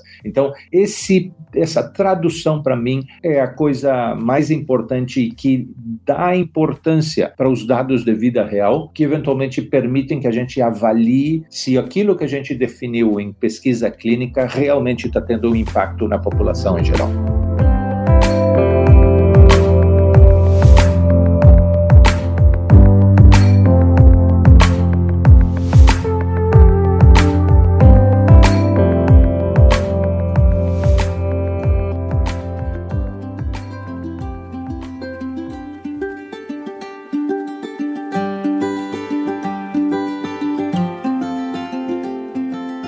Que falou, quando ele estava explicando principalmente a questão da, da fase 3, ele citou um termo que foi farmacogenética. E como que a farmacogenética se aplica aqui nessa questão da fase 4 e até nessa questão de, da individualização? Um aspecto muito importante de tudo isto é que na individualização a gente está aprendendo muito, cada vez mais em relação a isso, né? É que cada indivíduo lida com uma determinada medicação de uma maneira diferente. Uh, algumas pessoas metabolizam mais rapidamente um medicamento e esse efeito desse medicamento poderá ser menor. Algumas pessoas não metabolizam um determinado medicamento e ele pode ser extremamente tóxico porque as concentrações, né, eh, se acumulam à medida que a gente administra a medicação. Quer dizer, existem variações individuais nesse sentido. Então, aprender isto e aprender eh, do ponto de vista do paciente, não do medicamento, né? Qual é a capacidade que o paciente eventualmente tem de receber aquele medicamento, né? É um aspecto extremamente importante que entra dentro dessa discussão. Eu não sou especialista, né? Certamente meus colegas aqui têm mais experiência, né, com esse aspecto é, do que eu, mas esta farmacogenética, né, se refere a esse aspecto de como que as pessoas eventualmente reagem, né, e que condições elas têm naturalmente de reagir a determinados medicamentos. É, a farmacogenética, nesse caso, ela tem uma importância muito grande, porque ela determina boa parte da variação individual que a gente tem, né? Então a gente acaba tendo aí, entre pessoas, enzimas, por exemplo, que são responsáveis por biotransformar os medicamentos, uh, por ajudar na eliminação desse medicamento no nosso organismo, são enzimas que, que elas variam de pessoas para pessoas. Umas variam mais, outras variam menos. Então, por exemplo, um determinado, o mesmo medicamento dado para pessoas diferentes, com quantidades diferentes dessas enzimas no fígado podem acabar, é, pode acabar tendo tempo de biotransformação, tempo de eliminação completamente diferentes, né? Isso também muda totalmente a meia-vida desse fármaco no organismo, pensando do ponto de vista é, de, farmacocinética que a gente fala. E também na farmacodinâmica, né? Se a gente pensar que a, a genética também determina alterações nesses alvos moleculares dos fármacos, né? Então, quantidades de receptor, é, expressão de determinadas é, é, moléculas-alvo, né? tudo isso vai ser modificado pela genética, né, por esses genes. E esses genes, então, eles têm uma distribuição que, que varia na população, né? Então, é conhecer esse perfil farmacogenético das pessoas e cada vez mais isso se tornar acessível ajuda com certeza nesse processo que vocês estão comentando aí muito bem sobre é, a conseguir direcionar a terapia cada vez mais individualizada, né? A gente não pode ignorar isso e isso nos mostra que os medicamentos que a gente toma com aquelas doses padrão, né, que serve para todo mundo, na verdade cada um responde de um jeito, né? A gente tenta encontrar aquilo que acaba funcionando bem para a maioria. E se a gente conseguir deixar isso cada vez mais específico por meio dessas ferramentas, eu acho que esse grande exemplo do tratamento do câncer é muito importante nesse sentido, porque cada câncer, né? A gente chama de tudo de câncer, mas a gente falou algumas vezes aqui que o câncer, ele na verdade é, é um conjunto, né? É, de, de patologias e que ele varia não apenas no seu subtipo, mas também varia de acordo com cada indivíduo, porque são clones das células daquele indivíduo que tem suas próprias variações genéticas, né? Então é, isso acaba ficando mais importante ainda no contexto do câncer. Perfeito. Mas só uma dúvida em relação a essa, não sei se ficou é, bem claro, Bach, essa questão da, da farmacogenética, você, você deu o conceito em relação a isso, mas como que isso é feito na prática em relação na, nessa parte de fase 4? Como que isso é feito na prática nas as pessoas mesmo. Bom, aí não sei se é exatamente isso que você. É... Eu não sei se eu me fiz é, entender a pergunta mesmo. É, não sei se exatamente é a pergunta, mas uh, uma das, das coisas importantes em relação a isso é que quando o medicamento é lançado e o, e o medicamento começa a ser utilizado, então ele já está em fase 4 ali. Uh, isso vai sendo reportado, né, essa, esse efeito geral na população e essa questão que eu falei que o desempenho desse medicamento né, nas populações. Então, uh, é, é, normalmente muitos desses testes acabam sendo solicitados a pacientes que a gente acaba descobrindo através desses testes que existe aí então um melhor desempenho de um medicamento para um paciente do que para outro, né? E aí a gente consegue direcionar cada vez mais e, e cada vez mais ampliar esse conhecimento, né? E aí de repente você tem ali já é, medicamentos que você já sabe, ah, esse medicamento não se comporta bem com pacientes com essa alteração específica no gene tal, né? Então isso acaba fazendo para a gente dando mapeando um pouquinho melhor, né? Não sei se era exatamente essa a sua pergunta. Eu não tenho, complementando isso, eu não tenho informações eh, muito definidas em relação a outras áreas, né? Mas na área de oncologia especificamente, uma das questões que mais nos uh, atormentam é por que, que alguns pacientes respondem ao tratamento e outros não respondem ao tratamento. Né? A gente gostaria que os efeitos fossem muito mais universais. Né? Então, tem vários motivos. Né? O tumor é diferente, né? É, eventualmente tem alterações moleculares distintas que a gente não reconhece, né? existem mecanismos de resistência que a própria célula tumoral pode desenvolver, né? mas um dos motivos que eventualmente são levantados que justificam o porquê que determinadas drogas eventualmente não funcionam em determinados pacientes, é porque eventualmente naquela dose, daquela maneira que ela é administrada, para aquele paciente que tem uma determinada composição molecular, né, genética, né, é, aquele medicamento ele é metabolizado muito rapidamente e não consegue fazer o efeito. Ou de outra maneira, eu vou dar um exemplo prático nesse sentido, tem uma enzima enzima que se chama DPD, que é necessária para a metabolização de um medicamento que se chama 5-fluoracil, um medicamento que a gente usa com alguma frequência. E existe uma percentagem da população, que é muito pequena, menos de 1%, muito menos de 1%, que tem deficiência dessa enzima. E quando eu administro esta medicação neste paciente que eventualmente tem deficiência dessa enzima, o medicamento não é metabolizado e o efeito desse medicamento se potencializa N vezes, causando uma toxicidade muito desagradável e muitas vezes muito grave, né?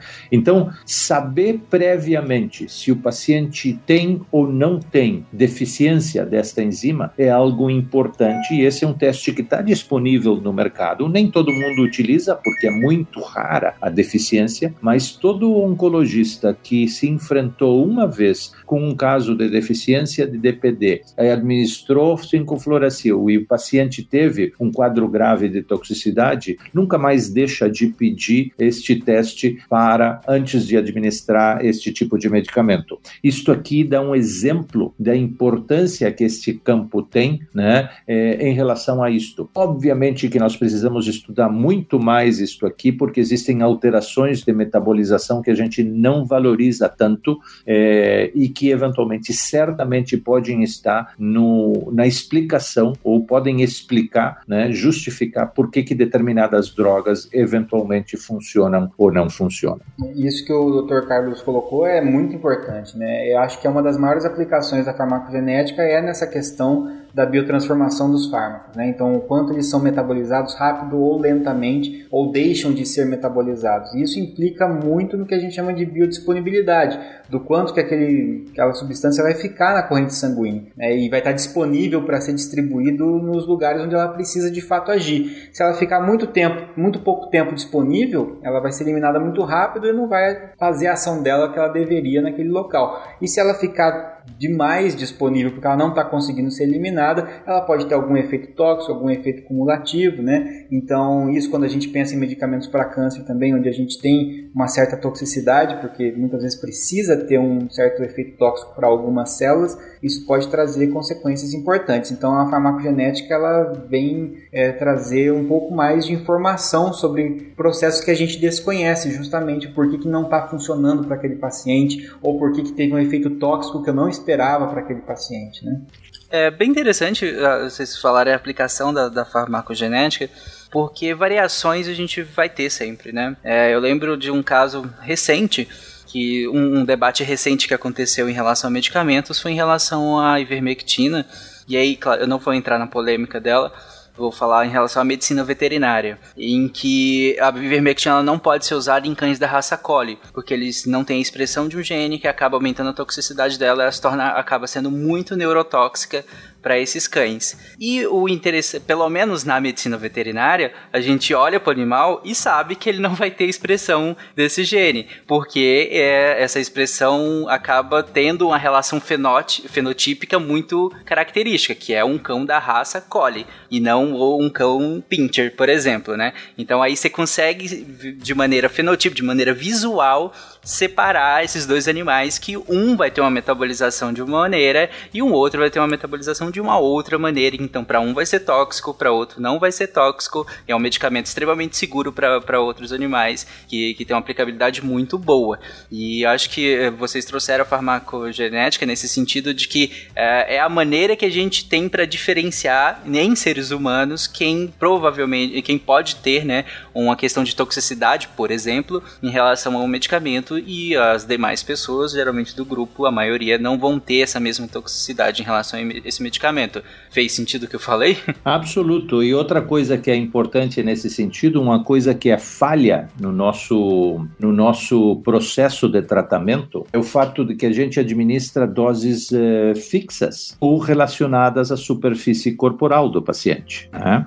E a gente não considera, dentro dessa forma de administração, administração, de cálculo da dose, esses aspectos de metabolização. E a gente sabe que nem todo mundo metaboliza as drogas da mesma maneira. Então, a farmacogenética ou eventualmente o que termina resultando, né, é, e justifica a concentração de uma determinada droga ou a biodisponibilidade dessa droga, como foi mencionado, né, é, é eventualmente muito importante. E essa variabilidade na prática clínica, não, a gente não está utilizando né, da forma com que deveria. Mais estudos são necessários nesta área, mas é absolutamente né, razoável a gente entender o conceito né, de que a concentração de uma determinada medicação que eu administro né, da mesma dose para duas pessoas diferentes, vai ser absolutamente diferente. E o efeito também pode ser diferente nessa situação.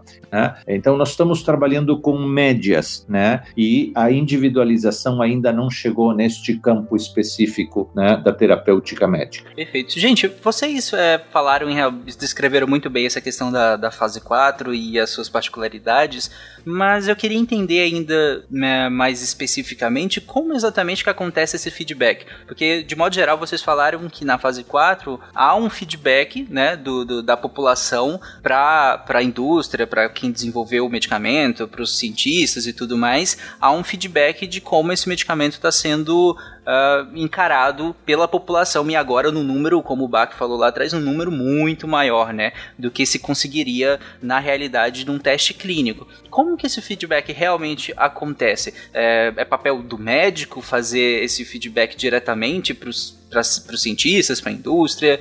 Uh, tem outros profissionais que são envolvidos? Como que se dá isso? Então, Tarek, uma das coisas que se faz, né, de costuma se fazer, inclusive, é que os profissionais de saúde, todos eles estão é, aptos a fazerem isso, né, mas é óbvio que o médico ele acaba tendo bastante é, importância nesse processo porque ele vai estar acompanhando mais diretamente o paciente que faz o seu retorno e acaba comentando os efeitos adversos. Às vezes o farmacêutico também, a equipe de enfermagem é, e outros profissionais, né? Que é a notificação de reações adversas, por exemplo, né? Então dados como, por exemplo, a, efeitos adversos colaterais novos que podem ter surgido, isso existe para plataformas de, né, plataforma, por exemplo, da vigilância sanitária, né, da Anvisa ali, que vai permitir você fazer a, a notificação voluntária desses efeitos adversos. Então, assim como existem notificações compulsórias para doenças e tudo mais, a gente tem também as notificações voluntárias para que vão alimentar esses bancos de dados da, da chamada farmacovigilância. Né?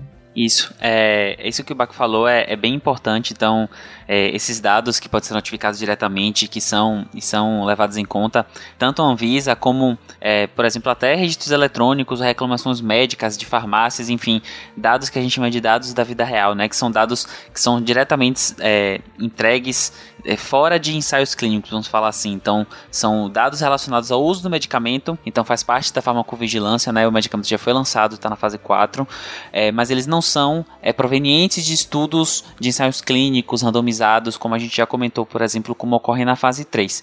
E esses dados eles têm fontes diversas, né? Podem vir de, de é, telefones celu celulares, é, pode vir de relógios inteligentes, hoje em dia na tecnologia, né? Então a gente tem dados, por exemplo, se porventura um paciente que tem um exemplo bem assim clássico, o paciente que ele tem um ataque arritmia e aí ele usa um medicamento que é para reduzir a frequência cardíaca e um relógio está mostrando que não está reduzindo e talvez ele converse com o médico possa ser é, possa ser sinalizado, né, possa ser notificado como um dado do mundo real, está fora do ensaio clínico, mas foi apresentado no dia a dia da prática.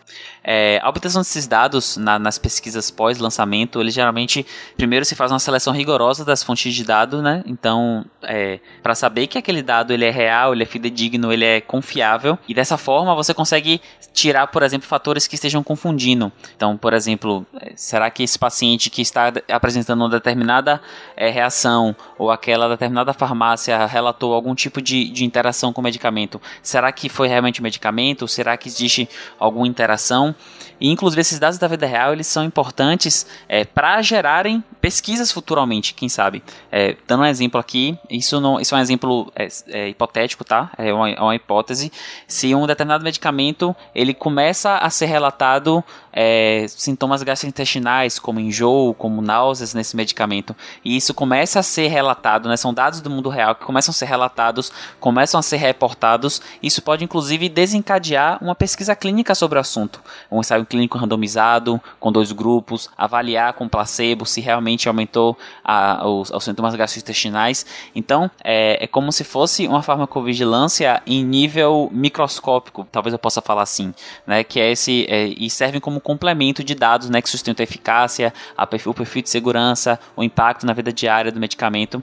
E eles também têm o seu valor, inclusive, para fomentar pesquisas futuramente. Isso é muito importante, só complementando e dando dois exemplos, né? de como esta farmacovigilância né, ou este período de fase 4 é, pode ser importante. Primeiro, existem drogas que são retiradas do mercado por apresentarem toxicidades não vistas né, é, nas fases 1, 2 e 3, né, que aparecem tempo depois com a utilização crônica em número maior de pessoas. Então, é, é possível que uma droga que recebeu aprovação, e existem vários exemplos práticos nesse sentido, recebeu aprovação em fase 3, né, posteriormente foi eh, detectado que determinada toxicidade eventualmente apareceu com a continuidade do tratamento mais a longo prazo.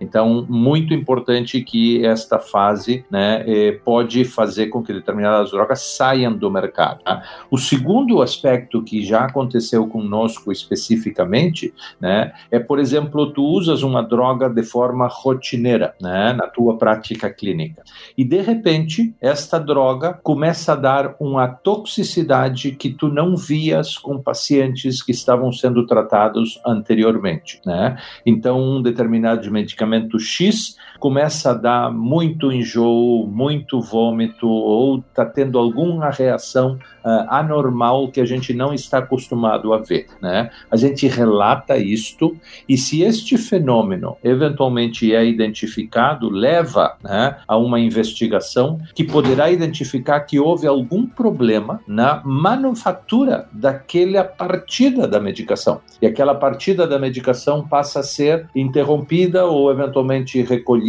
e eventualmente se eh, identifica que aquilo já estava acontecendo com outros pacientes, etc. Então, é extremamente importante que isto se mantenha e o comentário é, eu acho que é uma obrigação de todo médico enfrentado a esta situação, né, a relatar efeitos adversos, né, para que eventualmente esta informação seja processada e se consiga proteger a população deste tipo de situação que eu estou mencionando. Tarek, imagina, é, imagina por exemplo que uma droga, ela uma determinada droga, ela é usada para uma determinada condição, vou deixar bem aberto, mas ela a longo prazo causa distúrbios endoteliais, né, distúrbios nos vasos sanguíneos. E esses distúrbios podem acabar aqui, depois de 20, 30 anos, propiciar é, mais a ocorrência de eventos cardiovasculares, como infarto, por exemplo. E aí você imagina que isso aconteceu 20 anos depois, 25 anos depois da droga. É muito difícil até é, estabelecer esse nexo causal e é muito importante a notificação. Então, poxa, esse paciente ocorreu, por que ele está usando? É, por, que, por que aconteceu isso nele? Ele não tinha nenhum fator de risco, tal, ele usava tal droga. É um fato isolado. E aí, quando esses fatos isolados começam a ser notificados, se gera um, um estranhamento, né? E aí você tem que buscar um atrás é, e ir atrás disso. Tem vários exemplos disso no mercado de drogas realmente foram retiradas. Drogas que, inclusive, quando foram é, é, é classes de drogas que quando foram é, propostas eram assim, nossa, a salvação, elas iam mudar, iam retirar os efeitos colaterais das drogas anteriores, de classes anteriores, e quando foram colocadas ao mercado, muitas delas tiveram que ser retiradas, porque os efeitos adversos eram catastróficos muitas vezes, e eles acabavam tendo que retirar por uma questão de segurança é, do paciente, né? É, e muitas vezes se não apenas se, se retira, né, mas às vezes não precisa retirar, mas precisa mudar essa, essa droga de uma classe, né, então era uma droga é, que era é, prescrita sob prescrição médica, tarja vermelha simples, de repente ela passa a ser uma droga controlada, porque uhum. ela apresenta certas características. Às vezes ela vai, você nota a, o potencial de provocar dependência que não foi observado inicialmente, então ela passa a ingressar um medicamento controlado tarja preta, né? Então até mesmo essas mudanças de tarja podem acontecer decorrentes desse tipo de, de informação a longo prazo, né? Ah, interessante isso, né? A gente pensa só em retirada, né, inicialmente, mas tem essa é, reclassificação. Até mesmo o lote, né, Tarek, quando você vai fazer essa, essa, essa entre aspas, denúncia de reação adversa, essa notificação, você também, se possível, você vai tentar rastrear o máximo possível, né? E às vezes, e se, se, o paciente relata, ele tem lá a caixinha do medicamento, tem o lote marcado, então você identifica o lote, às vezes é um problema do lote do medicamento. Então, com isso, também consegue se identificar um determinado lote que, veio com algum problema, né? Uhum. É legal que isso tudo, uh, quando a gente cita, e eu vi esse debate sendo levantado porque houveram algumas suspensões, houve algumas suspensões de teste em relação à vacina, de novo, vou trazer um exemplo bem atual, e, e quando se tem essa suspensão, a primeira coisa que vem à cabeça é não segurança. Quando, na verdade, que os profissionais que olham para isso veem justamente o contrário, né? Vem nisso uma maior segurança. O fato da gente continuar vigilante com essa droga, mesmo anos depois ela já foi, já tá no mercado sendo usada, é justamente o que garante que, é, que isso seja seguro e seja realmente eficaz, né? A, a retirada que seja do mercado, uma reformulação população em relação à tarja, como você falou, ou outros tipos de, de intervenções que se pode fazer né, durante a, essa fase 4, ela justamente mostra o quanto que a gente é vigilante e o quanto esse sistema ele acaba sendo muito seguro, né? E não o contrário, né? E não que há falhas tão grandes que, que, que você colocar em xeque a segurança da pesquisa clínica ou do desenvolvimento de vacinas, que, como foi o exemplo que eu dei, né? Isso aqui, obviamente, é muito importante, eu concordo com tudo que foi dito, né? Só que eu realmente não sei, talvez essa seja uma informação que vocês possam me, me educar, né? É, não sei se a maior parte dos colegas na prática clínica estão fazendo este tipo de notificação, tá certo? Eu acredito que, embora o conceito esteja ali e que seja um conceito importante, eu acredito que a maior parte dos colegas não está acostumado a fazer a notificação, salvo em situações muito extremas. É, eu concordo é, que a gente observa que até mesmo quando existe uma notificação compulsória, né, é, de doenças, por exemplo, já existe uma dificuldade, a gente tem problemas com subnotificação, por quê? Por, por vários motivos, tanto pela sobrecarga do sistema de saúde, a dificuldade em dar conta de fazer tudo que a gente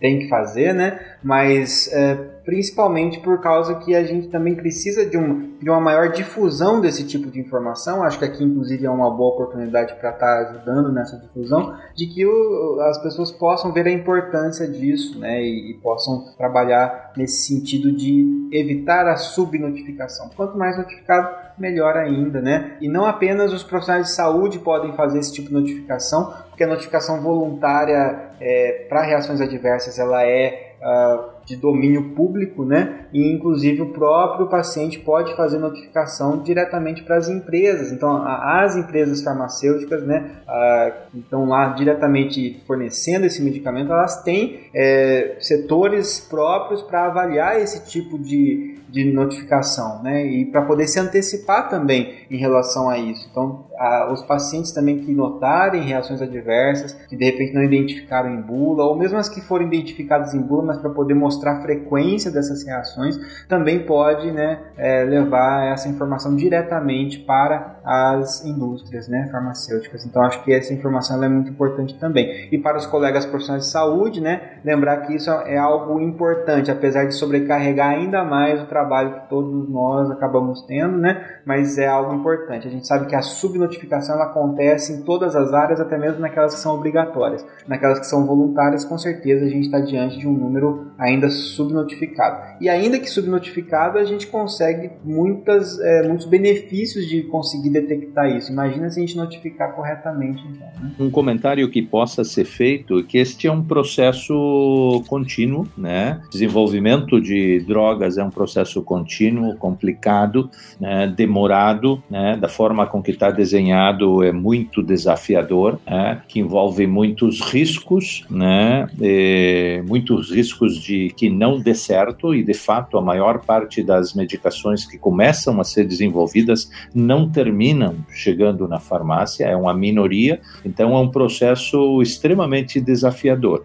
E a gente tem que reconhecer que a gente está fazendo uma experiência nesse processo. Nós selecionamos né, situações que a gente tenta controlar né, para tentar demonstrar um efeito positivo em alguma doença específica e a gente termina selecionando de todos os pacientes um grupo, né, mesmo que sejam milhares de pacientes, é um grupo de um outro universo, né, e o resultado desse grupo, o resultado que a gente obtém nesse grupo, ele é teoricamente aplicado a todo o universo. Por isso da importância de continuar vigilante depois quando a gente aplica, né, esta, este resultado dessa experiência num número parcial de, das pacientes com, aquele, com aquela doença num volume muito maior. Então, é importante que se entenda isto como uma continuidade, não termina, tem que continuar. Né? E, obviamente, que o desafio que a gente tem é que isto é uma roda que não pode parar. Né? Uma das consequências, talvez, que a gente vai sentir com mais eh, peso do, da Covid, né, nesse sentido, é a interrupção, né? E a diminuição, não só a interrupção, mas e diminuição da participação de pessoas em pesquisa clínica ao, ao longo desses últimos seis meses,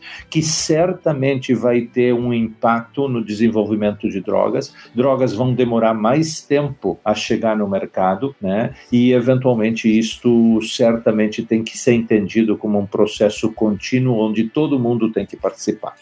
Perfeito. Acho que a síntese é ciência não se faz do dia para noite. Pelo menos ciência bem feita, o nível de evidência que, que, que a gente exige para que isso seja transposto da, do laboratório, da pesquisa clínica para a comunidade, não se faz da noite para o dia, não se faz sem recursos também. Então acho que isso é que fica de mensagem final. Acho que ficou bem legal o episódio. Ao longo do episódio inteiro a gente descreveu muito bem as, essas fases da pesquisa clínica, né, como cada fase age, que, qual o tamanho de cada fase, inclusive falamos sobre particularidades na oncologia, de como essas fases muitas vezes elas a, a fronteira entre um e outro na verdade mal existe, é, e depois avançamos no sentido da, da, da fase 4, porque a fase 4 em si é um mundo, né?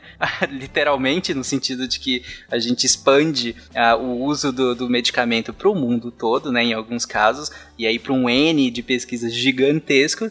E acho que tudo ficou muito bem descrito, gente. Muito obrigado pela presença de todo mundo. E voltamos semana que vem com mais um episódio do SciCast em parceria com a Pfizer. Um abraço, beijo e até semana que vem. Tchau, pessoal. Tchau, pessoal. Um abraço, pessoal. Muito obrigado. Até mais.